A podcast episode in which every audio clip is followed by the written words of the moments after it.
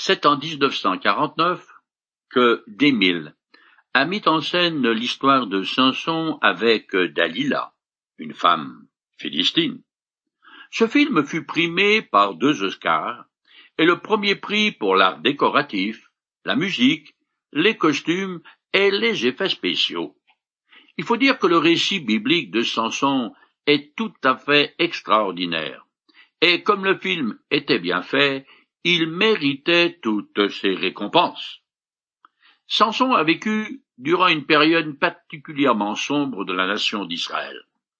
Loin d'être un mythe, ce personnage est un avertissement pour chacun d'entre nous. Son histoire nous montre également combien Dieu est souverain dans les affaires des hommes.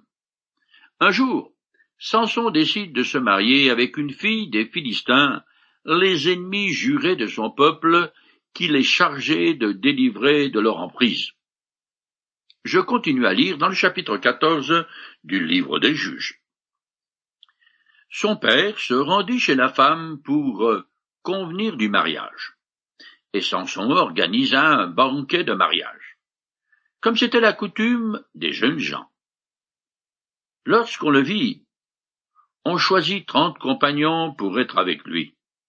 Samson leur dit, Je vais vous proposer une énigme. Si vous trouvez la solution, et que vous me la donnez d'ici la fin des sept jours de festin, je vous donnerai trente tuniques et trente habits de rechange. Mais si vous ne pouvez pas me donner la solution, c'est vous qui me donnerez trente chemises et trente habits de rechange. Nous t'écoutons, lui répondirent-ils. Propose-nous ton énigme. Alors il leur dit, De celui qui mange vient ce que l'on mange, et ce qui est doux est sorti du fort. Pendant trois jours, les jeunes gens ne réussirent pas à trouver la solution de la devinette. Chez les Orientaux, le banquet de mariage est une très grande fête et dure jusqu'à sept jours. Les compagnons de l'époux, ici des Philistins, faux amis, sont chargés d'assurer la sécurité de la noce en cas d'intrusion malveillante. À cette époque, les énigmes sont une occupation populaire pendant les fêtes. Celle que propose Samson se présente en hébreu sous la forme d'un couplet rythmé de deux vers en trois temps. Mais il est absolument impossible de la résoudre à moins de lire dans ses pensées. Néanmoins, et afin de stimuler l'auditoire, Samson met en jeu deux sortes de vêtements. Les premiers sont des tricots de corps en toile de lin rectangulaire que l'on porte le jour et qu'on garde pour dormir. Les vêtements de rechange ou vêtements nord sont des habits de cérémonie brodés. Je continue. Le quatrième jour, ils dirent à la femme de Samson, Enjole ton mari pour qu'il te donne la réponse de la devinette, et viens nous la rapporter, sinon nous te brûlerons toi et ta famille. Est-ce pour nous déposséder que vous nous avez invités? Alors elle se mit à pleurer, tout contre son mari, et lui dit, Tu ne m'aimes pas, tu me détestes, tu as proposé une devinette à mes compatriotes, et tu ne m'en as pas révélé la solution. Vois-tu, lui répondit-il, je ne l'ai même pas révélée à mes parents. Comment te la donnerai-je à toi? Elle le poursuivit de ses pleurs jusqu'au bout des sept jours de festin, si bien que le septième jour, harcelé par ses insistances, il lui donna la solution de la devinette. Elle s'empressa de la rapporter à ses compatriotes. Le septième jour, les jeunes gens de la ville dirent à Samson, avant le coucher du soleil, Qu'y a-t-il de plus doux que le miel et de plus fort qu'un lion? Il répondit, Si vous n'aviez pas labouré avec ma génisse, vous n'auriez pas trouvé la réponse. La situation se gâte. Les menaces fusent. La jeune mariée pleure. Exaspérée, Samson cède. Il a perdu à son propre jeu à cause de sa femme, qui a vendu la mèche. S'il avait gagné, la situation aurait été encore pire. Mais d'une manière ou d'une autre, le conflit est proche, ses parents doivent se faire des cheveux blancs. Avant le coucher du soleil, ou peut-être avant qu'il n'entrât dans la chambre à coucher, car les deux traductions sont possibles. Les jeunes gens donnent la réponse correcte à l'énigme de Samson. Qu'y a-t-il de plus doux que le miel et de plus fort qu'un lion? C'est un couplet rythmé avec des vers qui sont à deux temps. La réponse, si vous n'aviez pas la bourreuse avec ma génisse, est un vers à trois temps, rythmé avec une rime en plus. Je continue jusqu'à la fin du chapitre 14. Alors l'esprit de l'Éternel fondit sur lui. Il se rendit à Ascalon. Il tua trente hommes, s'empara de leurs vêtements et donna les habits de rechange à ceux qui lui avaient révélé le sens de la devinette. Il rentra chez lui, bouillant de colère. On maria sa femme à celui de ses compagnons qui lui avait servi de garçon d'honneur.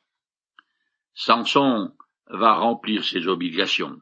Il est furieux et sans explication part en laissant sa femme en plan, ce qui est interprété par le père comme une rupture. Il sera alors dans une ville située à environ trente-sept kilomètres de Tiba, sur la côte méditerranéenne, et qui fait partie de la Confédération philistine. Il est furieux alors. Sans tambour ni trompette, il massacre trente jeunes hommes, leur prend leurs vêtements et retourne sur les lieux du mariage pour les donner aux compagnons de noces. L'Éternel tolère tout ça parce que son objectif est de rompre le statu quo avec les Philistins qui dominent Israël. L'histoire étrange et captivante de Samson continue au chapitre 15 que je commence à lire. Quelque temps après, lors de la moisson des blés, Samson rendit visite à sa femme et lui apporta un jeune chevreau. Il déclara Je veux aller auprès de ma femme dans sa chambre. Mais son beau-père ne le laissa pas y aller. J'étais persuadé lui dit-il, que tu l'avais prise en haine. Alors je l'ai donnée à ton garçon d'honneur. Est-ce que sa jeune sœur n'est pas plus charmante qu'elle? Prends-la donc à sa place. Le moins qu'on puisse dire est que les coutumes de l'époque sont des années-lumière euh, en distance de la nôtre. Encore que. Bon, passons. Nous sommes en mai, le mois où on célèbre la Pentecôte. Dans ce type bien particulier de mariage, l'épouse reste dans la maison de son père, qui ne reçoit pas de dot, mais se voit offrir des cadeaux à chaque visite de l'époux. Lorsque Samson arrive, le père de son épouse se sent très mal dans ses sandales, car il se rend compte qu'il a gaffé en supposant que Samson ne voulait plus sa fille aînée. Il se sent obligé de faire une autre proposition qui convient aux coutumes de l'époque. Ce quiproquo aurait pu se résoudre à l'amiable si Samson n'avait pas été en mission divine contre les Philistins. Je continue. Samson répliqua, cette fois-ci, on ne pourra pas me reprocher le mal que je vais faire aux Philistins. Là-dessus, il s'en alla et attrapa trois cents chacals. Après quoi, il prit des torches, attacha les animaux deux par deux par leur queue en faisant une torche entre chaque partie de queue. Puis il alluma les torches et lâcha les chacals dans les blés mûrs des Philistins. Le feu ravagea les blés en meule, aussi bien que ceux sur pied, et jusqu'aux vignes et aux oliviers. Les Philistins demandèrent Qui a fait cela? On leur répondit C'est Samson, le gendre d'un homme de Timna, parce que celui-ci lui a repris sa femme et l'a donnée à son garçon d'honneur. Alors les Philistins allèrent brûler vifs la femme et son père. Samson leur dit, Puisque c'est ainsi que vous agissez, je n'aurai cesse jusqu'à ce que je me sois vengé de vous. Là-dessus, il les battit à pleine couture et leur infligea une grande défaite. Puis il partit vivre dans la caverne du rocher d'Étam. Samson est décidément un drôle de bougre. Il utilise la force surhumaine de l'Esprit de Dieu pour assouvir sa propre vengeance. Il commence par détruire les trois principales récoltes du pays, ce qui amorce un cycle de violence. Sa première femme, son père, et le reste de la famille passent par le feu, ce qui fait que Samson se venge une seconde fois. Le vocabulaire du texte hébreu indique qu'il a massacré beaucoup de monde de manière très brutale et sans pitié. Dieu, qui veut affaiblir les Philistins, tolère l'animosité personnelle de Samson. Tant qu'il conserve sa chevelure intacte, il demeure un surhomme invincible. C'était la seule condition émise par l'ange de l'Éternel lorsqu'il a annoncé sa naissance. Je continue. Les Philistins pénétrèrent dans le territoire du Juda, et y installèrent leur camp, et ils se répandirent dans la région de Léhi. Les habitants de Juda demandèrent Pourquoi êtes-vous venus nous attaquer? Ils répondirent C'est pour capturer Samson que nous sommes venus, afin de lui rendre le mal qu'il nous a fait. Alors trois mille hommes de Juda se rendirent à la caverne du rocher d'Étam, et dirent à Samson, Ne sais-tu pas que les Philistins exercent leur domination sur nous? Te rends-tu compte de ce que tu nous as fait? Il répondit, Je les ai traités comme ils m'ont traité. Mais ils reprirent, Nous sommes venus pour te ligueter et te livrer ensuite aux Philistins. Samson leur dit, Jurez-moi que vous ne me tuerez pas vous-même. Ils lui assurèrent, Non, nous voulons seulement te ligueter et te remettre à eux. Nous ne te ferons pas mourir. Ils le lièrent avec deux cordes neuves et leur firent sortir de la grotte. La condition des habitants de Juda est pathétique à faire pleurer. Non seulement ils acceptent la domination des Philistins sans broncher, mais ils mobilisent une troupe importante pour arrêter le seul d'entre eux prêt à les délivrer de leurs ennemis. Tant que Samson conserve ses cheveux, il ne peut pas être tué, et pourtant, il veut qu'on lui jure, probablement au nom de l'Éternel, qu'on le livrera vivant aux Philistins. Il formule cette demande afin de ne pas avoir à massacrer les membres de son propre peuple s'ils essayent de le mettre à mort. Je continue. C'est ainsi que Samson arriva à Léhi. Les Philistins accoururent en poussant des cris de triomphe. Alors l'Esprit de l'Éternel fondit sur lui et les cordes qui liaient ses bras se déchirèrent comme si c'étaient des fils de lin brûlé. Ses liens se désagrégèrent sur ses mains il trouva une mâchoire d'âne encore toute fraîche, la ramassa et s'en servit pour tuer mille Philistins. Puis il s'écria, avec la mâchoire d'un âne, j'en ai fait des tas et des tas. Oui, j'ai tué un millier d'hommes avec la mâchoire d'un âne. Après avoir dit cela, il jeta la mâchoire loin de lui et nomma le lieu Ramaléi, la colline de la mâchoire. Les Philistins se rue sur Samson, comme précédemment le jeune lion. C'est une très très mauvaise idée, car cela lui donne une excuse pour un massacre en règle. Samson a probablement serti quelques silex pointus dans cette mâchoire encore en bon état pour en faire une arme rudimentaire mais terriblement efficace entre ses mains. Son cri de triomphe a la forme d'un couplet à deux vers de quatre pieds. En hébreu, le même mot, à mort, désigne un âne ou un tas. Il faut reconnaître que Samson est particulièrement impressionnant, et en lisant son histoire, on comprend mieux pourquoi les metteurs en scène se sont intéressés à lui. Je continue jusqu'à la fin du chapitre 15 comme il y avait horriblement soif. Il pria l'Éternel et dit, C'est toi qui as accordé cette grande victoire à ton serviteur. Mais laisseras-tu maintenant mourir de soif et tomber entre les mains de ces circoncis?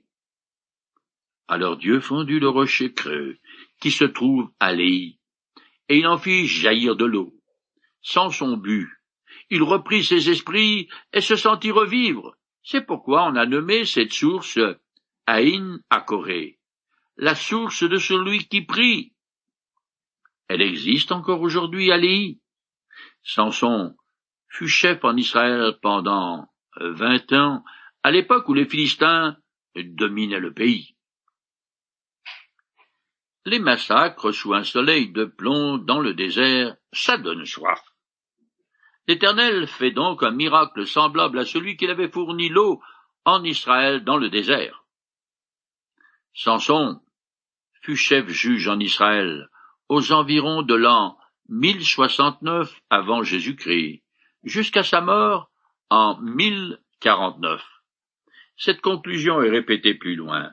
Le texte ne nous doute pas si Samson était un chef judiciaire, mais c'est peu probable, car il ne semble connaître qu'une seule loi, la sienne. Par contre, au niveau des prouesses militaires, il a flambé. Nous arrivons au chapitre 16 qui continue l'histoire de Samson. Je commence à le lire. Samson se rendit à Gaza, et il vit une prostituée et entra chez elle. La nouvelle se répandit chez les gens de Gaza qui se trouvaient dans la ville. Pendant toute la nuit, ils gardèrent les issues et firent le guet à la porte de la ville. Cependant, ils se tinrent tranquilles pendant la nuit, se proposant de le tuer au point du jour. Mais Samson resta couché jusqu'au milieu de la nuit seulement. À minuit, il se leva. Arrivé à la porte de la ville, il empoigna les deux battants avec les deux montants et les arracha avec la traverse. Puis il chargea le tout sur ses épaules et le transporta jusqu'au sommet de la colline en face d'Hébron. Gaza était un important port de mer situé dans le sud de la Palestine et le plus grand centre philistin. Samson y va pour chercher la bagarre. Sa force surhumaine et son invulnérabilité s'accompagnent cependant d'une faiblesse pour le beau sexe, qui finalement le perdra. On pourrait penser que notre héros a trop de testostérone dans son système.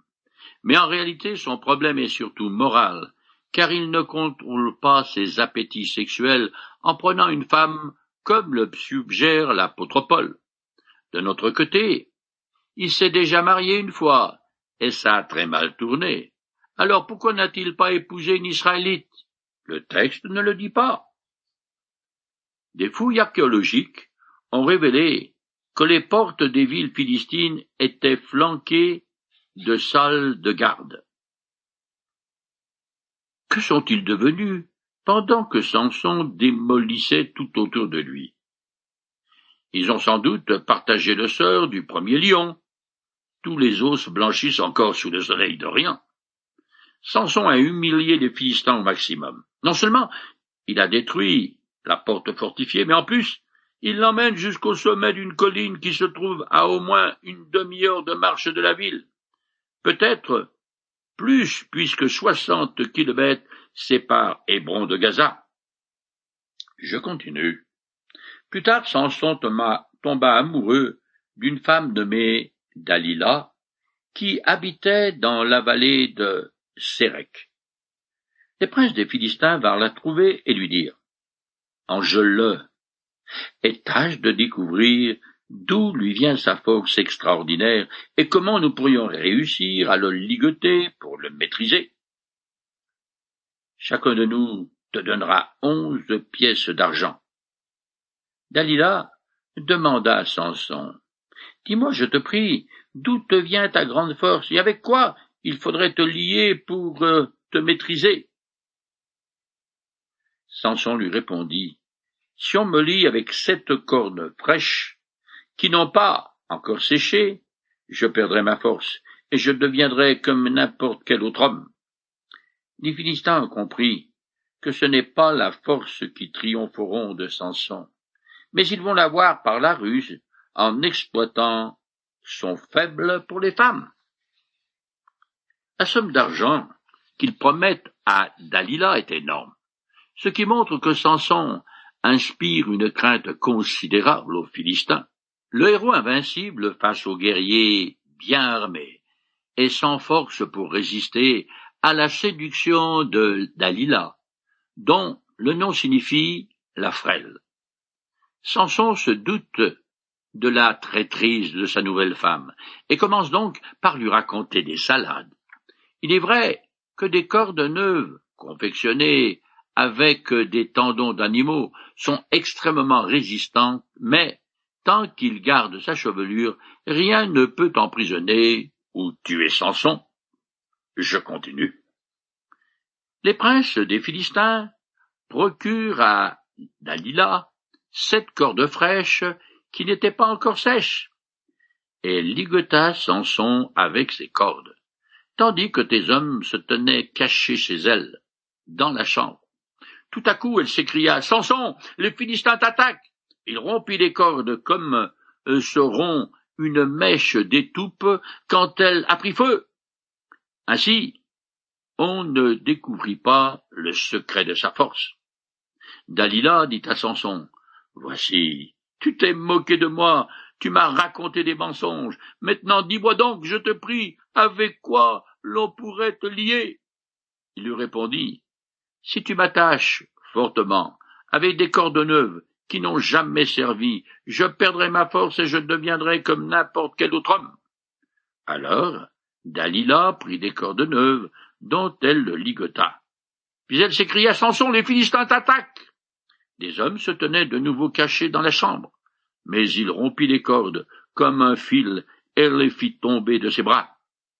Dalila dit à Samson, Jusqu'à présent, tu t'es moqué de moi, et tu ne m'as raconté que des mensonges. Dis-moi enfin, avec quoi il faudrait te lier? Il lui répondit, Si tu tisses les sept tresses de ma tête dans la chaîne du métier à tisser, et que tu les fixes au moyen d'une cheville, je perdrai ma force, et je deviendrai comme n'importe quel autre homme. Alors elle l'endormit, tissa les sept tresses de sa chevelure sur la chaîne du métier à et les fixa avec ta cheville. Puis elle s'écria, Samson, les Philistins t'attaquent. Il se réveilla de son sommeil et arracha la cheville du métier avec la chaîne. Orgueilleux de sa force, Samson accepte le jeu mortel auquel joue cette femme. En commençant à parler de ses cheveux auxquels nul n'a songé, il s'engage sur une voie dangereuse, car cette dernière réponse se rapproche du secret véritable de sa force. C'est le commencement de sa fin. Je continue. Alors il lui dit, Comment peux-tu prétendre que tu m'aimes alors que tu ne me fais pas confiance? Voilà trois fois que tu t'es moqué de moi et que tu as refusé de m'indiquer d'où venait ta force extraordinaire. Tous les jours elle le harcelait par ses paroles et le poussait à bout par ses insistances. Excédé à en mourir, il finit par lui révéler son secret. Jamais encore, lui dit-il, mes cheveux et ma barbe n'ont été coupés, car j'étais consacré à Dieu dès le sein maternel. Si l'on me rasait la tête, ma force m'abandonnerait, et je deviendrais comme n'importe quel autre homme. Dalila comprit qu'il lui avait révélé son secret. Elle fit prévenir les princes des Philistins, en leur disant Venez, car cette fois-ci, il m'a dit son secret. Ils se rendirent chez elle avec l'argent promis. Elle endormit Samson sur ses genoux, puis appela un homme pour lui couper les sept tresses de la tête. Ainsi, elle commença à le maîtriser, car il perdit sa force. Puis elle cria, Samson, les Philistins t'attaquent. Il se réveilla de son sommeil et se dit, Je m'en tirerai comme les autres fois, et je me dégagerai mais il ne savait pas que l'Éternel s'était détourné de lui. Les Philistins se saisirent de lui et lui crevèrent les yeux. Puis ils l'emmenèrent à Gaza, le ligotèrent avec une double chaîne de bronze, et lui firent tourner la moule à grains dans la prison. Le travail de sape de Dalila a porté ses fruits. Samson, bercé par une femme, a vendu la mèche parce qu'il est devenu arrogant et a tenté Dieu. Il croit maintenant en lui, en ses propres forces. En se réveillant, il s'aperçoit bien qu'il n'a plus sa chevelure, mais il ne pense pas que ce soit bien grave et croit s'en tirer, cette fois-ci encore, au moyen de sa force naturelle. Mais sa chevelure était le signe de son vœu, de naziréen, qui lui procurait son invincibilité. Le signoté, le vœu est rompu, et la puissance de Dieu l'a quitté. Quelle fin misérable! Samson est devenu hautain, et ça l'a perdu. Le voilà, les yeux crevés, qui tourne la meule, la plus vile de toutes les occupations antiques, réservée en particulier aux femmes esclaves. Samson avait reçu la puissance divine qui pouvait conserver à une seule condition, qu'il ne coupe pas sa chevelure. Mais, dans son hubris, son orgueil démesuré, il s'est moqué de son don et de Dieu.